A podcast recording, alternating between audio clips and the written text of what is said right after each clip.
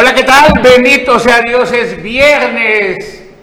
Aquí en Omelet Político, en vivo y a todo color. Con mucho gusto les saludo y presento a mis compañeros, a mis amigos, al licenciado Juan Pablo Hernández. ¿Cómo estás? Buenos días, Carlos. Buenos días a todos los integrantes de la mesa.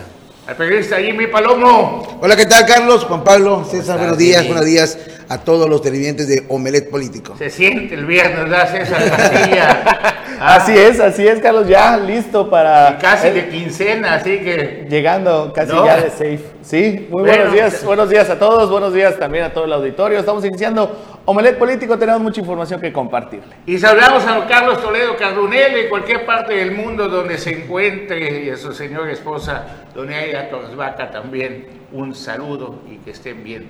Bueno, empezamos con César Castilla, la nota. Así es, Carlos. El día de antier les dábamos cuenta de esta información sobre las afectaciones que están teniendo algunas, eh, de primera instancia, las que alzaron la voz de primera mano fueron las directoras de 47 planteles escolares de preescolar de aquí de Quintana Roo. Posteriormente eh, se hicieron, se siguieron lo que son los procesos y el día de ayer se dieron cuenta que no solo son los de nivel preescolar los que están siendo afectados con la distribución de lugares en todo el estado, sino ya también se sumaron los de primaria, secundaria, incluso también las telesecundarias están siendo afectadas, ya que desde la Secretaría de Educación, que encabeza Isabel eh, Vázquez Jiménez, si no me equivoco, eh, este, se están eh, pues prácticamente ocultando Una de las funcionarias más prepotentes y déspotas de este sexenio. Y, y es que Ana, todo comenzó por los atropellos que estaban recibiendo la directora por parte de la secretaria de eh, Educación. Derivado de esto, que estas más de 40 eh, directoras levantaron la voz ya cansadas de los atropellos por parte de la secretaria de Educación del Estado de Quintana Roo, pues se animaron, perdieron el miedo la- la de las demás y ya se unieron y ya son más de 400 directoras que ya están molestas de todos los atropellos que reciben por parte de la secretaria de Educación. Y, es, y esto es que solo son las, las, son las, las, directoras que ya hablaron, pero eh, como bien comentaba al principio, ya son las eh, de nivel primaria, secundaria, telesecundaria. ¿Y qué está pasando? Incluso hay, eh, eh, ahorita vamos a ver lo que es la nota, lo que está platicando. Mira, hoy nuestros compañeros y amigos de la infancia del, bueno, el dueño, don Luis Contreras Castillo, eh, del periódico Diario de Quintana Roo, en su primera plana trae Ana Vázquez reprobada. Definitivo, ¿eh? Dice, docentes demandan que estaría ocultando plazas el proceso, en el proceso de asignación y reasignación de las mismas con el objetivo de favorecer amigos y recomendados en, en riesgo, dice. El próximo ciclo. Pues. En riesgo el próximo ciclo ¿Sabes? escolar. Y esto es que a partir- porque ya se va.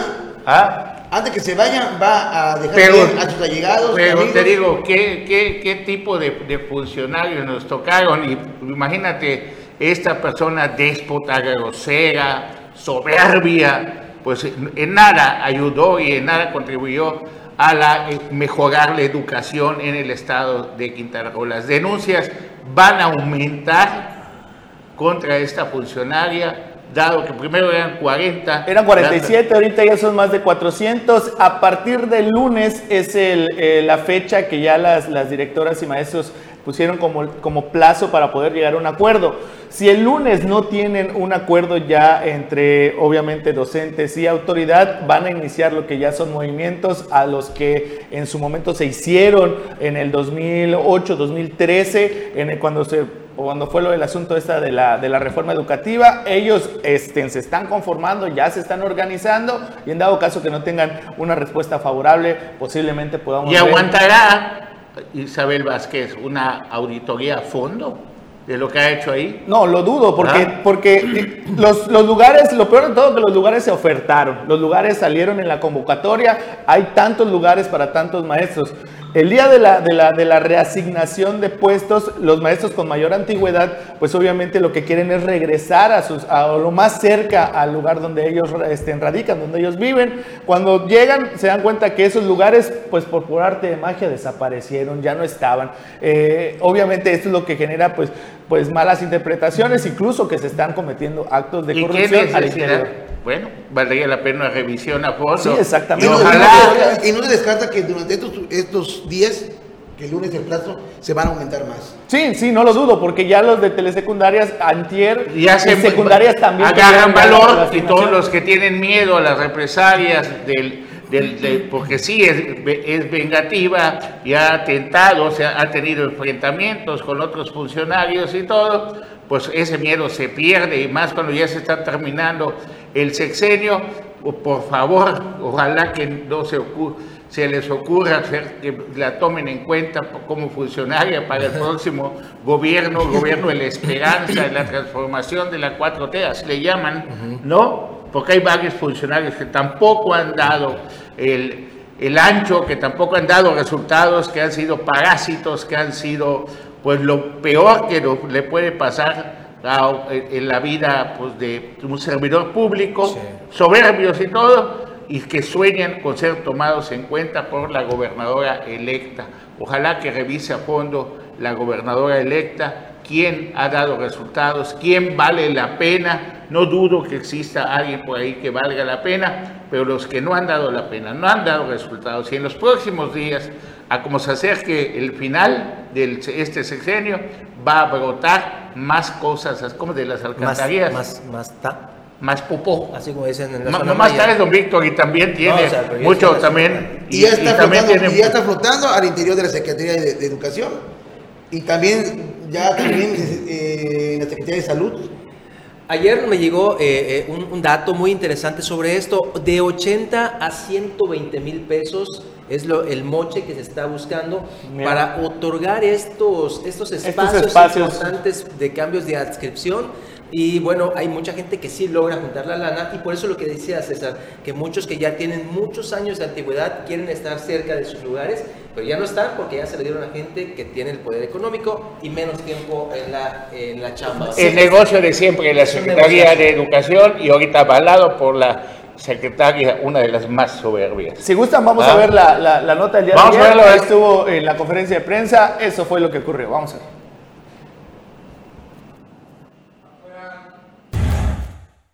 Las irregularidades cometidas por la Secretaría de Educación en los cambios de adscripción y reasignación de plazas ya afecta a más de 400 integrantes del sector educativo de los niveles preescolar, primaria y secundaria. En conferencia de prensa, directores de nivel primaria y secundaria se sumaron a las inconformidades presentadas por personal de preescolar, quienes son víctimas de violación a sus derechos de movilidad. Los afectados dijeron que a pesar que por el proceso de Consiguieron su plaza y al pretender participar en el proceso de cambio de adscripción y reasignación después de las etapas municipales y estatales, les dijeron que no había lugares ya que habían sido reservados para directivos con mayor antigüedad. ya no es un hecho aislado. Estamos viendo que la dirigencia o el responsable de UCICAN, eh, eh, Miguel Arroyo Martínez, está arrollando los derechos sindicales y laborales, inclusive violentando la ley UCICAM, la propia ley que él debe de proteger y de salvaguardar, la está flagrantemente violando. Aquí alguien no está haciendo su trabajo. Maestros de base, los de grupo también están teniendo esta situación y entonces se, se sumarían bastantes maestros. Aseguró que están listos para iniciar movimientos drásticos como los ocurridos en la reforma educativa, ya que son muchos los afectados. Como ustedes saben, pues hubo rebeliones anteriores, tenemos diferentes tácticas para hacer estas situaciones, pero principalmente ahorita lo que queremos primero es el diálogo, buscamos el diálogo y la explicación del por qué se nos están ocultando esos lugares y no se está permitiendo la promoción vertical que ya ganamos de, como dice la maestra, de un concurso nacional. Vamos a esperar hasta el lunes de esta vez para poder iniciar estas situaciones, estas las determinaciones. Aquí las bases son las que se van a mover, como ha sucedido en 2008 y 2013, que ustedes también lo vieron. Aunque lo principal es privilegiar el diálogo, dijeron que no van a tolerar que sus derechos sean pisoteados. Asimismo, se sabe que esta situación está ocurriendo en todos los niveles, por lo que las manifestaciones pueden detonar a partir del próximo lunes si es que no se llega a un acuerdo con la autoridad. Para Notivisión, César Castilla. Bueno, pues ahí está Ana Isabel Vázquez, secretaria de Educación de este sexenio.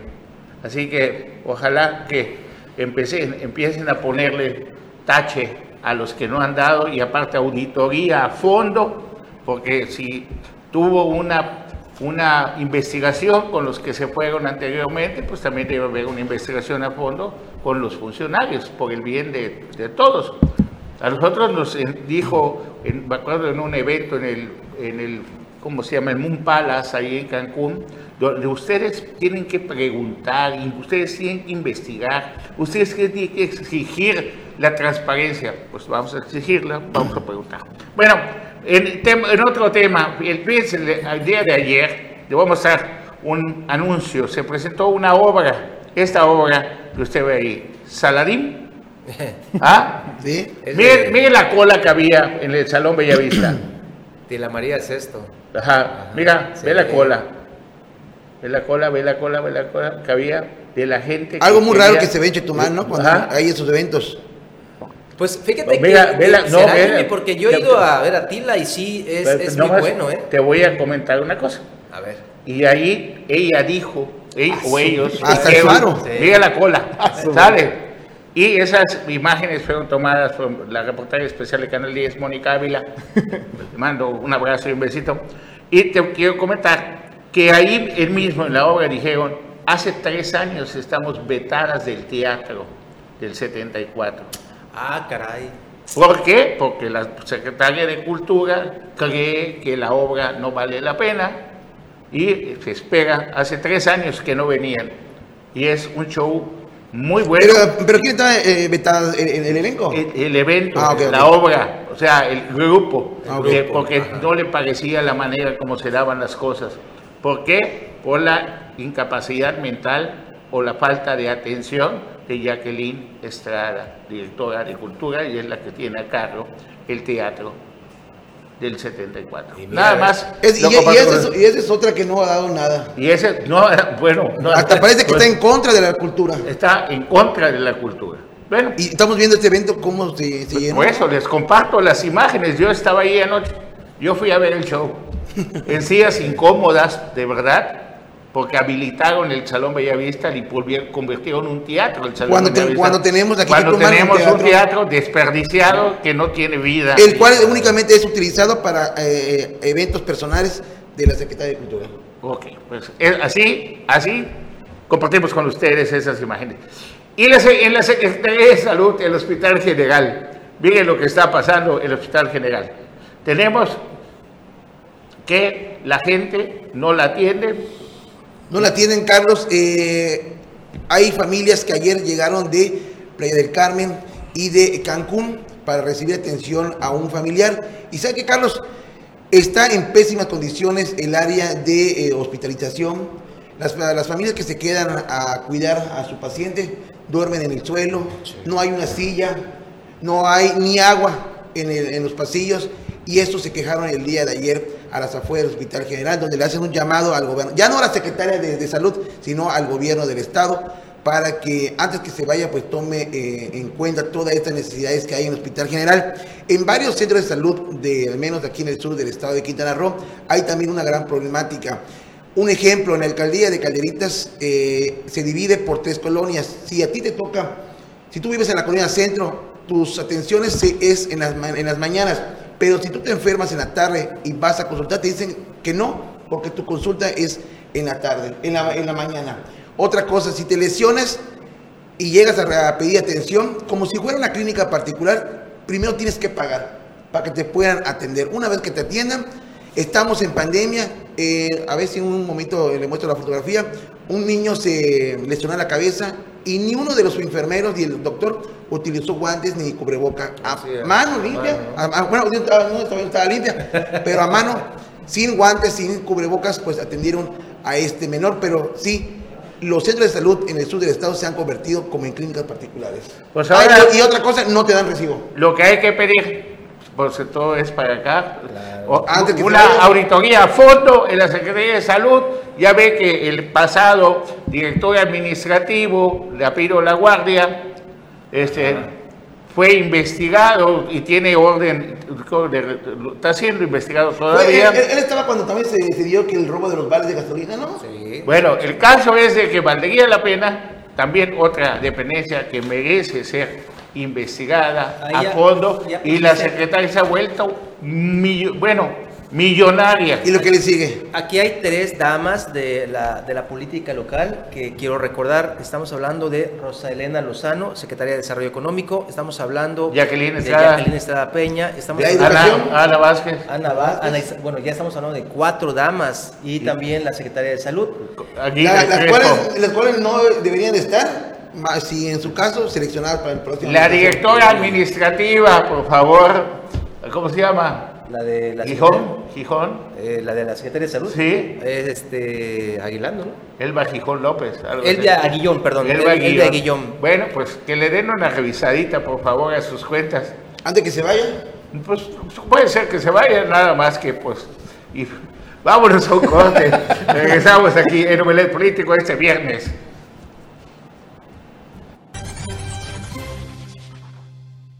Gracias por continuar con nosotros aquí en Omelet Político. Y bueno, dice don Chano Toledo ahí en Solidaridad que se la pellizcan las denuncias de Pla- Playa Paz. Que le hagan como quieran, pero. Que la hagan como quieran. Y la gente cada día se va a unir más a don Chano Toledo porque es una queja y fue una arbitrariedad, fue una corrupción, eso que hicieron ahí en solidaridad con la entrada de los parquímetros y sobre todo en las colonias.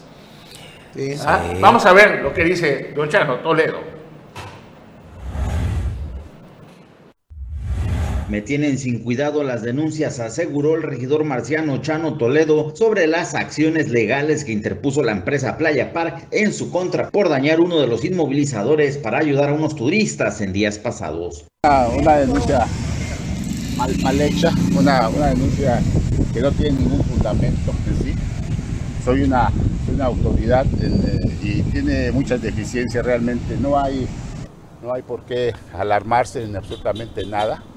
Lo que, lo que, ellos, lo que ellos pretenden únicamente es tratar de justificar un, un acto ilegal, ya que obtienen ganancias estas personas por parte de, de, eh, de estar multando a la gente indebidamente, como se presentó ese día con los turistas que iban a perder más de, más de 20 mil pesos de vuelo, más su vuelo que iban a comprar.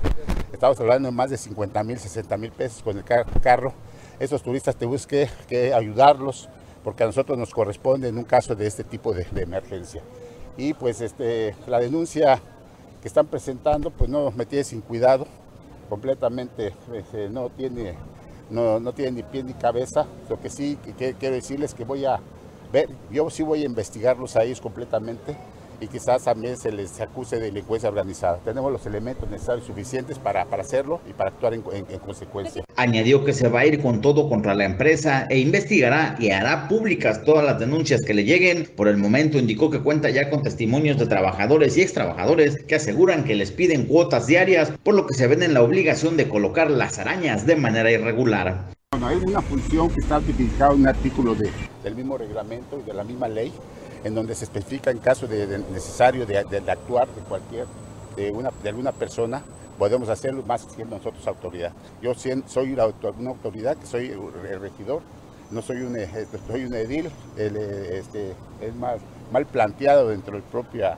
dentro de la propia denuncia supuestamente que vamos a estudiar pero sin embargo no es una, una cuestión solamente quieren justificar actos donde se llevan cada, cada, cada operador o los obligan a obtener este, ganancias ilícitas de entre 2 mil y 3 mil pesos como ha sido ya, ya puesto en circulación de algunos audios de algunas personas que han trabajado en esta empresa este, que, que sí ha afectado completamente al turista. ¿De qué sirve tantos millones de pesos de dólares? Bueno, lo- eso que está hablando Don Chano, nosotros lo hemos venido denunciando hace muchísimo tiempo.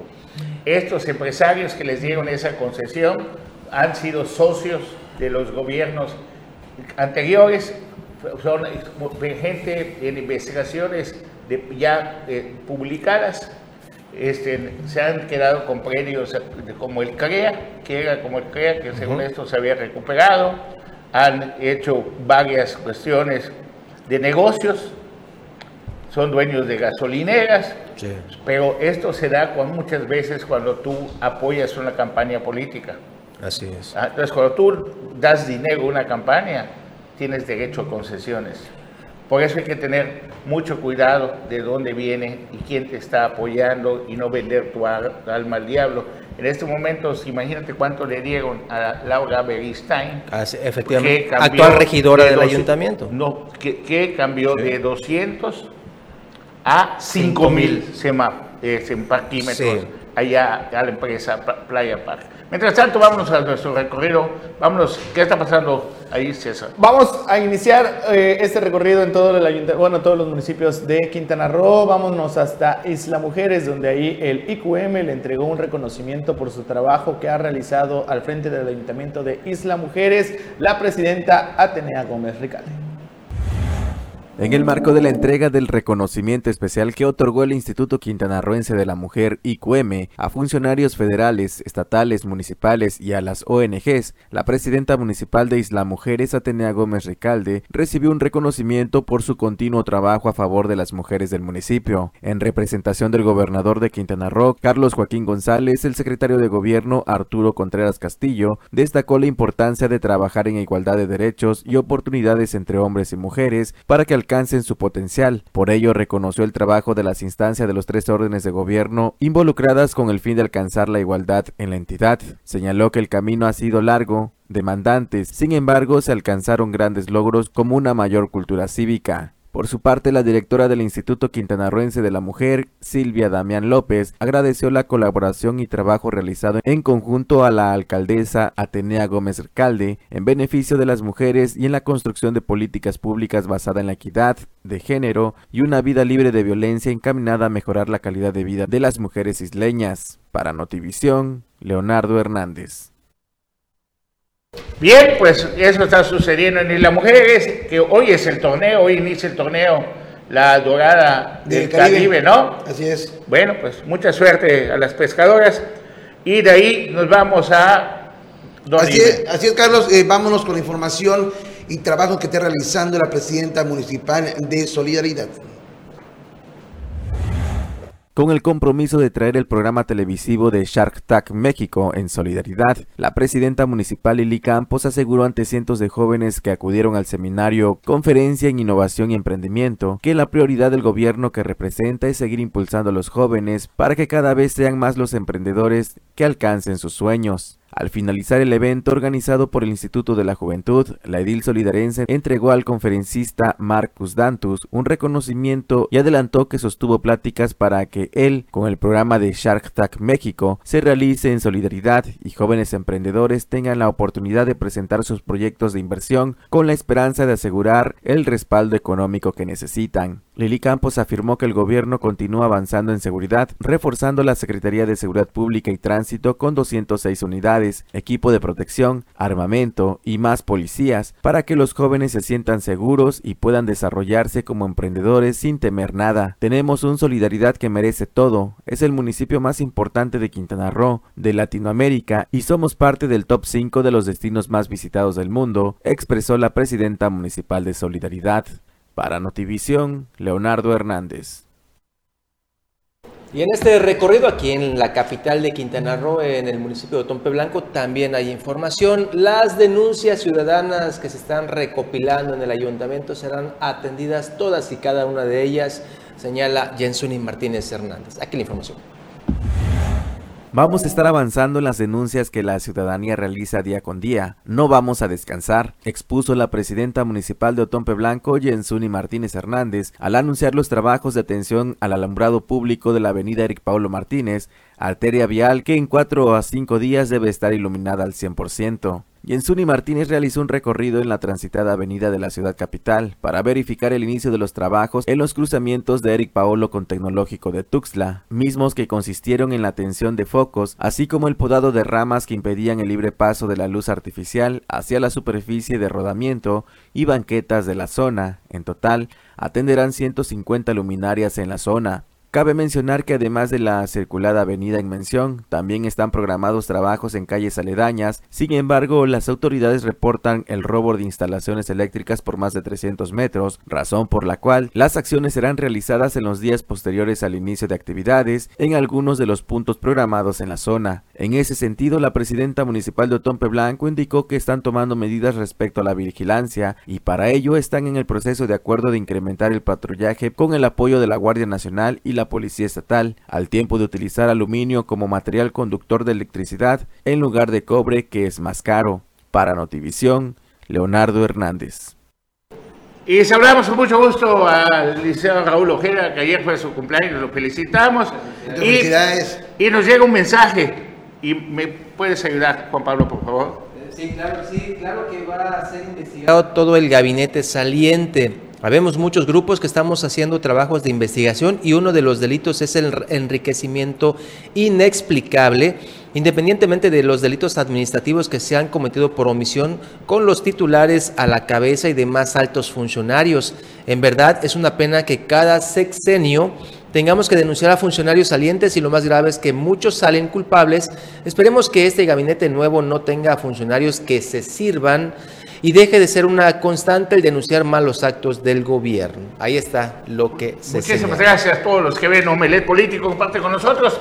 Entre ellos, desde cualquier parte del mundo, también nos manda saludos nuestro director general, don Carlos Toledo Carrel, y también nosotros que correspondemos de igual manera. Y como dice el dicho, cuando los gatos no están, los ratones aprovechan, así que nos fiesta. con todos en Omelet Político y comparto con ustedes una foto, una foto histórica para que tengan una idea desde cuando ten- teníamos, teníamos un grupo de pescadores, el Club Náutico de Chetumal.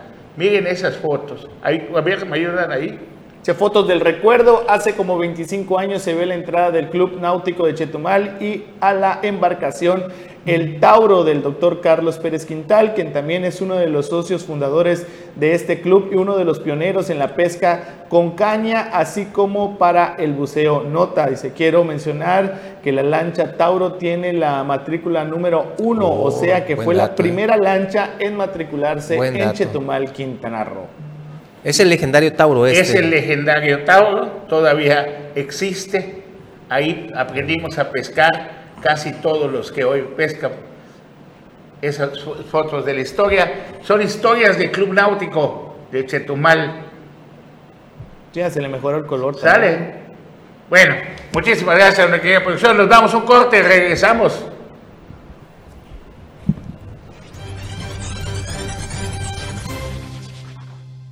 Y ya estamos de regreso aquí en Omelet Político y continuando con este recorrido en todos los municipios de Quintana Roo, nos vamos directamente hasta Tulum, donde pues ahí se ha continuado con el trabajo para quitar el sargazo de las playas.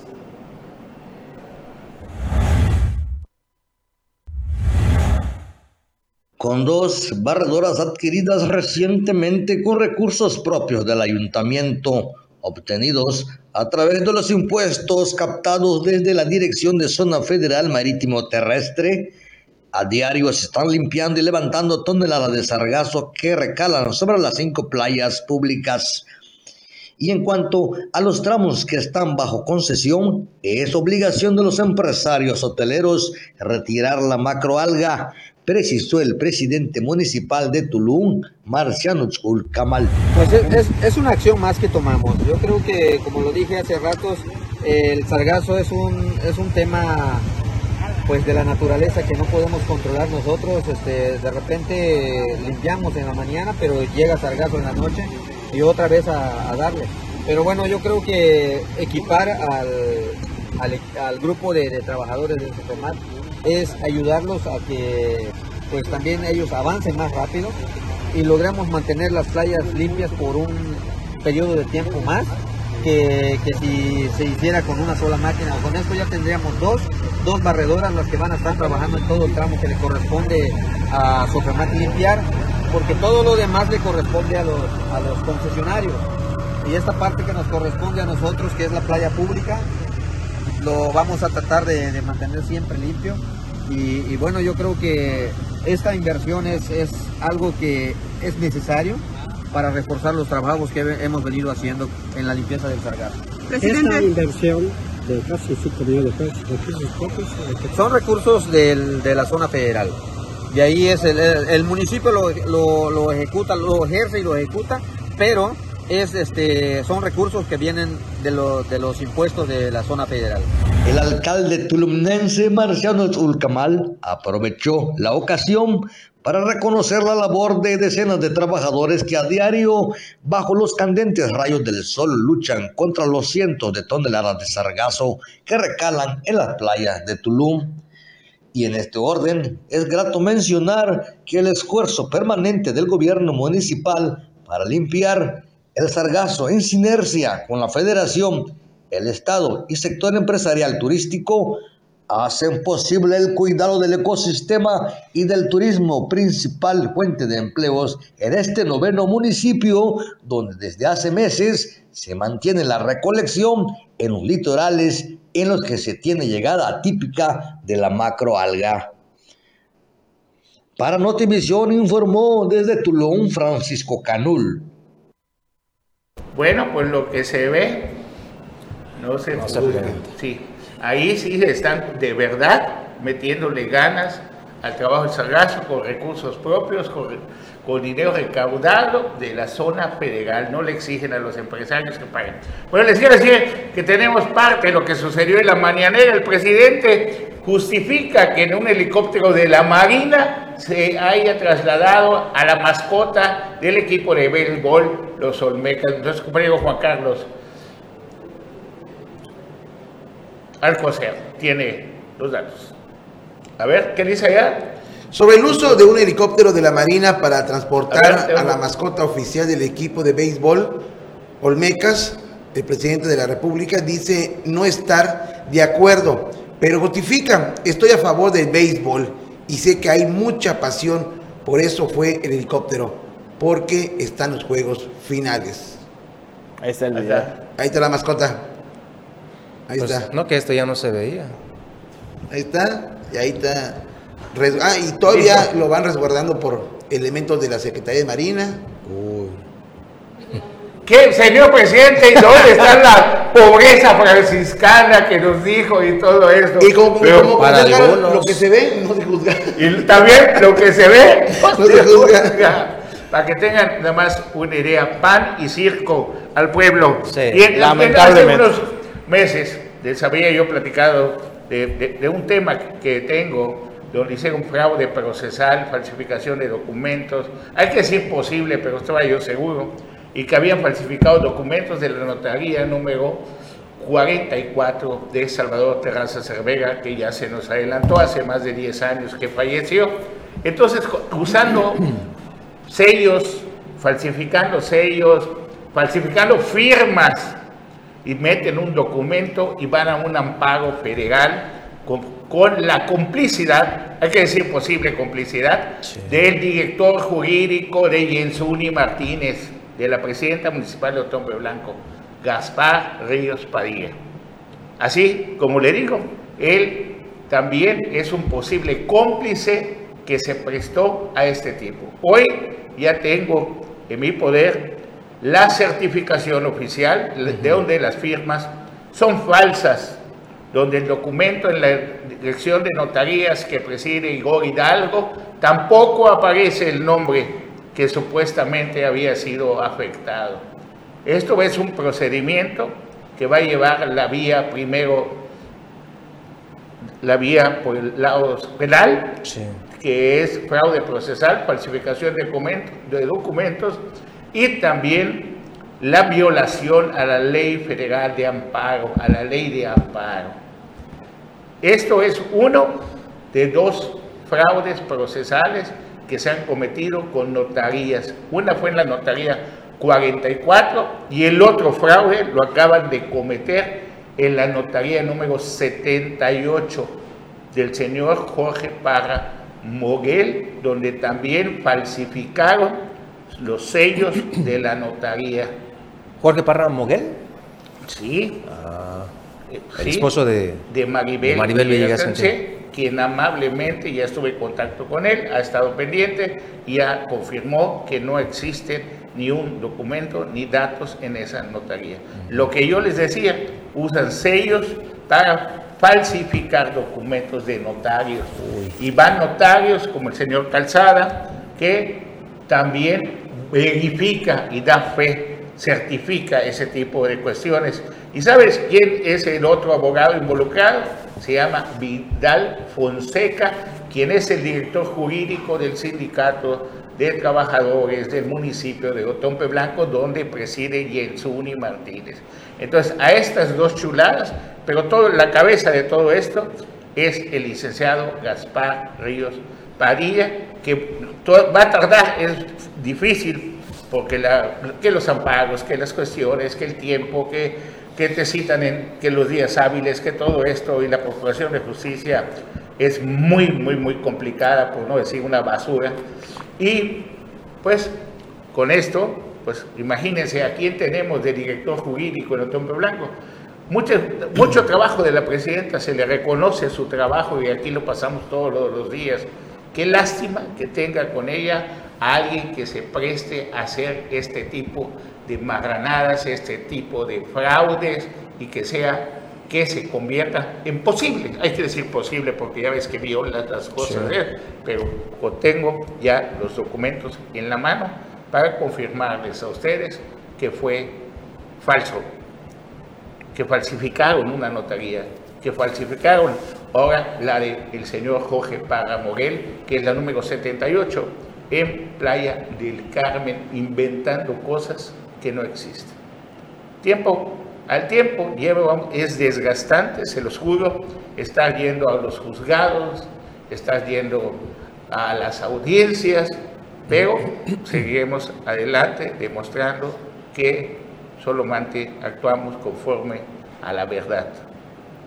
Y en otros temas, ya nos vamos. Sí, nada más te mandan un mensajito aquí, Benjamín Vaca, nuestro buen amigo que nos ve todos los días. Saludos a Carlos Pérez, que lo vimos cual metralleta tirando todos los discos en el campo de tiro. Te tienen bien ubicadito, ¿eh? Pues ahí estamos en el campo de tiro. Ayer no nos fue muy bien en el campo de tiro, no tiramos también, pero sí tuvimos una súper plática con el, el súper licenciado, el licenciado Arturo Vázquez Cinco, con el doctor Marco Favón con el chino Pavía, ahí estuvimos con todos los amigos, con don Virgilio El Coser, que siempre está con nosotros pendiente y nos hizo tomar unas fotos.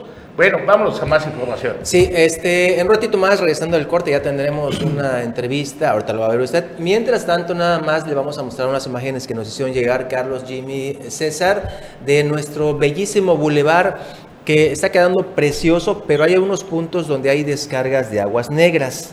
Y esto me dicen que es lo que se debe de checar, porque de qué sirve tener un bulevar muy bonito por fuera, pero las aguas pues están pues terribles. Eso depende de capa, ¿no? de capa de la marina, de con agua. Bueno, vamos a pasar lo que nos hicieron Tenemos las imágenes, Leonardo, vamos a verlas, ahí ya las tenemos descargadas. ¿Es por, por está por Sams? No. No, es, el que está, donde está la, donde inicia bueno, México. Si no lo hemos listo. Ahí está, ahí está, mira, ve. Eso es donde está este letrero que dice donde inicia México. Ahí están las imágenes. Ve la gente. En el muelle, entonces. Eh, no, donde está el reloj. Bueno, pues el caso es la fuente del pescador. Ahí, Amerito. Mira. Y muchas gracias a los que nos están enviando estos videos. Siempre agradecidos con los que confían, que confían en nosotros. Hoy, Carlos, también donde también eh, se están rebosando las alcantarillas es en la Cojudec.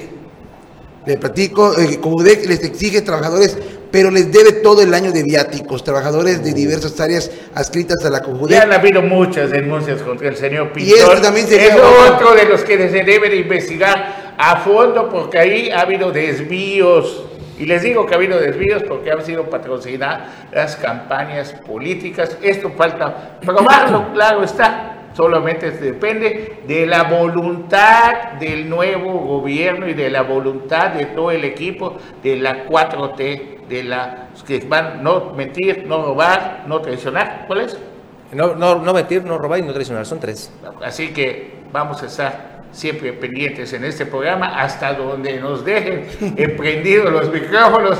Estaremos, si nos dejan, en enero cumplimos nueve años al aire, si nos dejan. bueno. Vámonos a un corte, regresamos.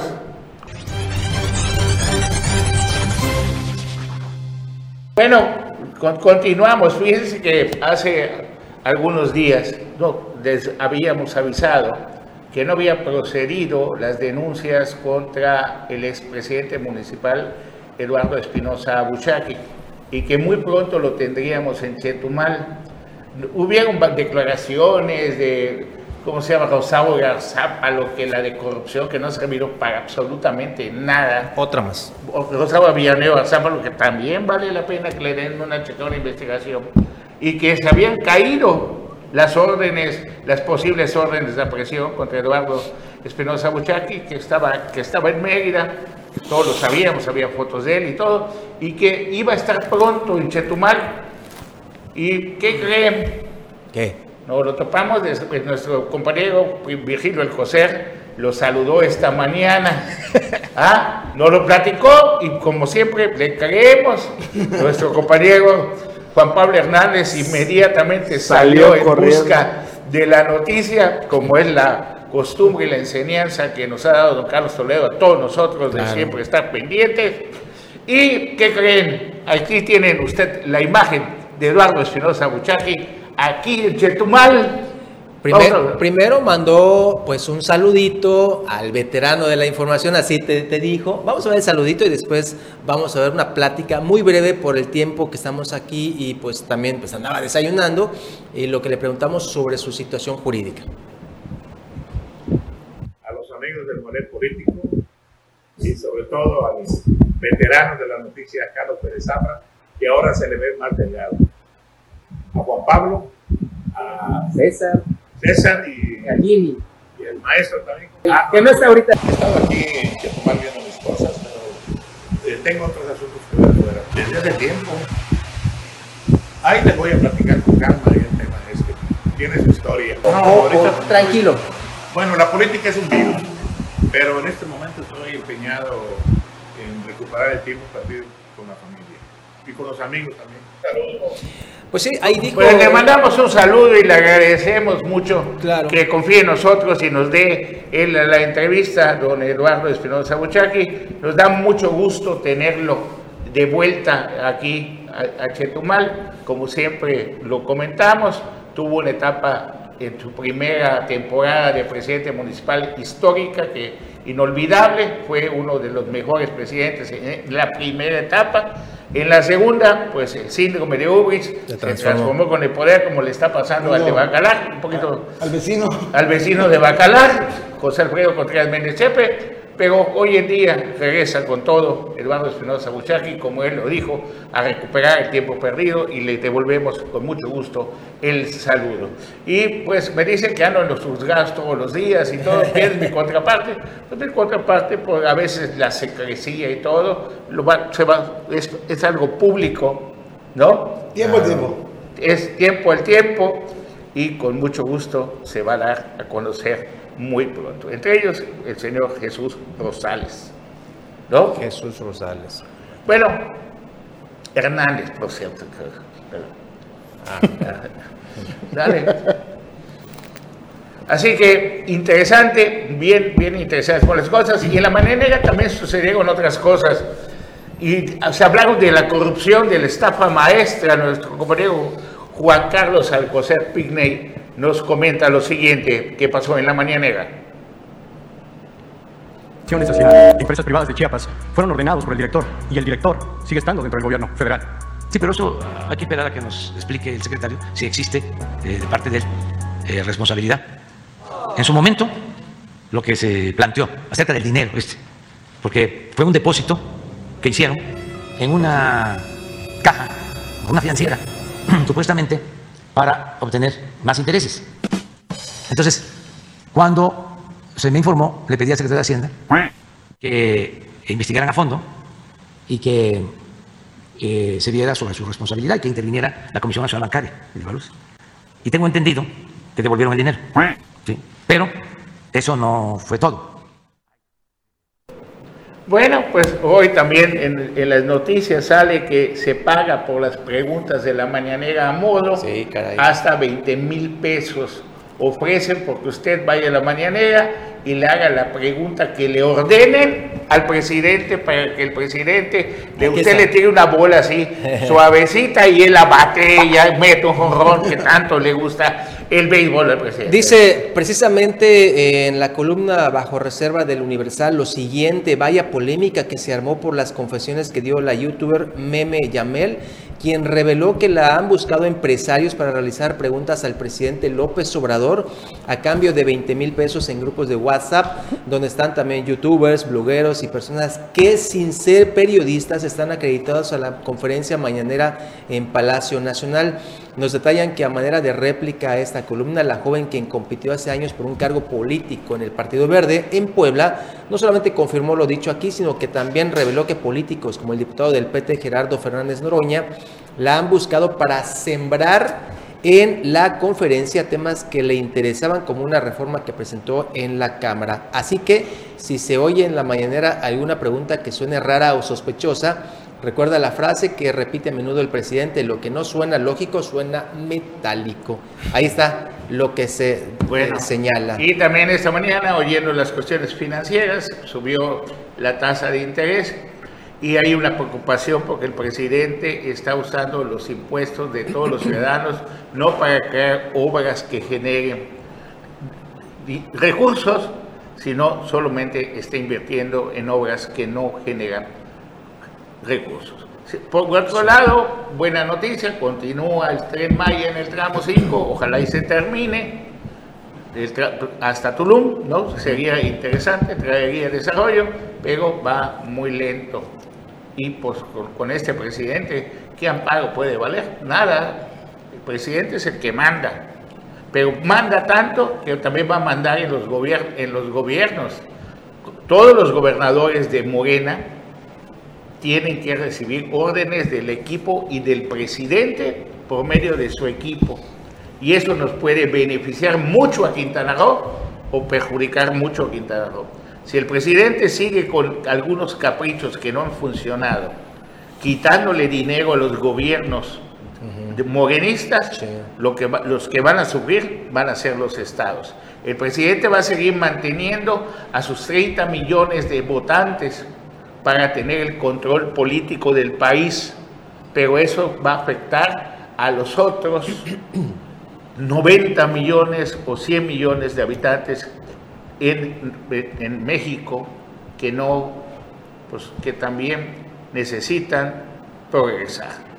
¿Tenemos algo más? Sí, pues nada más para que no se nos pase esta designación que hubo ayer, Carlos, en el Partido Verde Ecologista. Ah, sí. Por supuesto. Renan Sánchez Sánchez será el coordinador de la bancada Ya del es. Verde. Ya es el Electo. coordinador de la bancada del Partido Verde Ecologista en el la décima séptima, séptima legislatura. legislatura.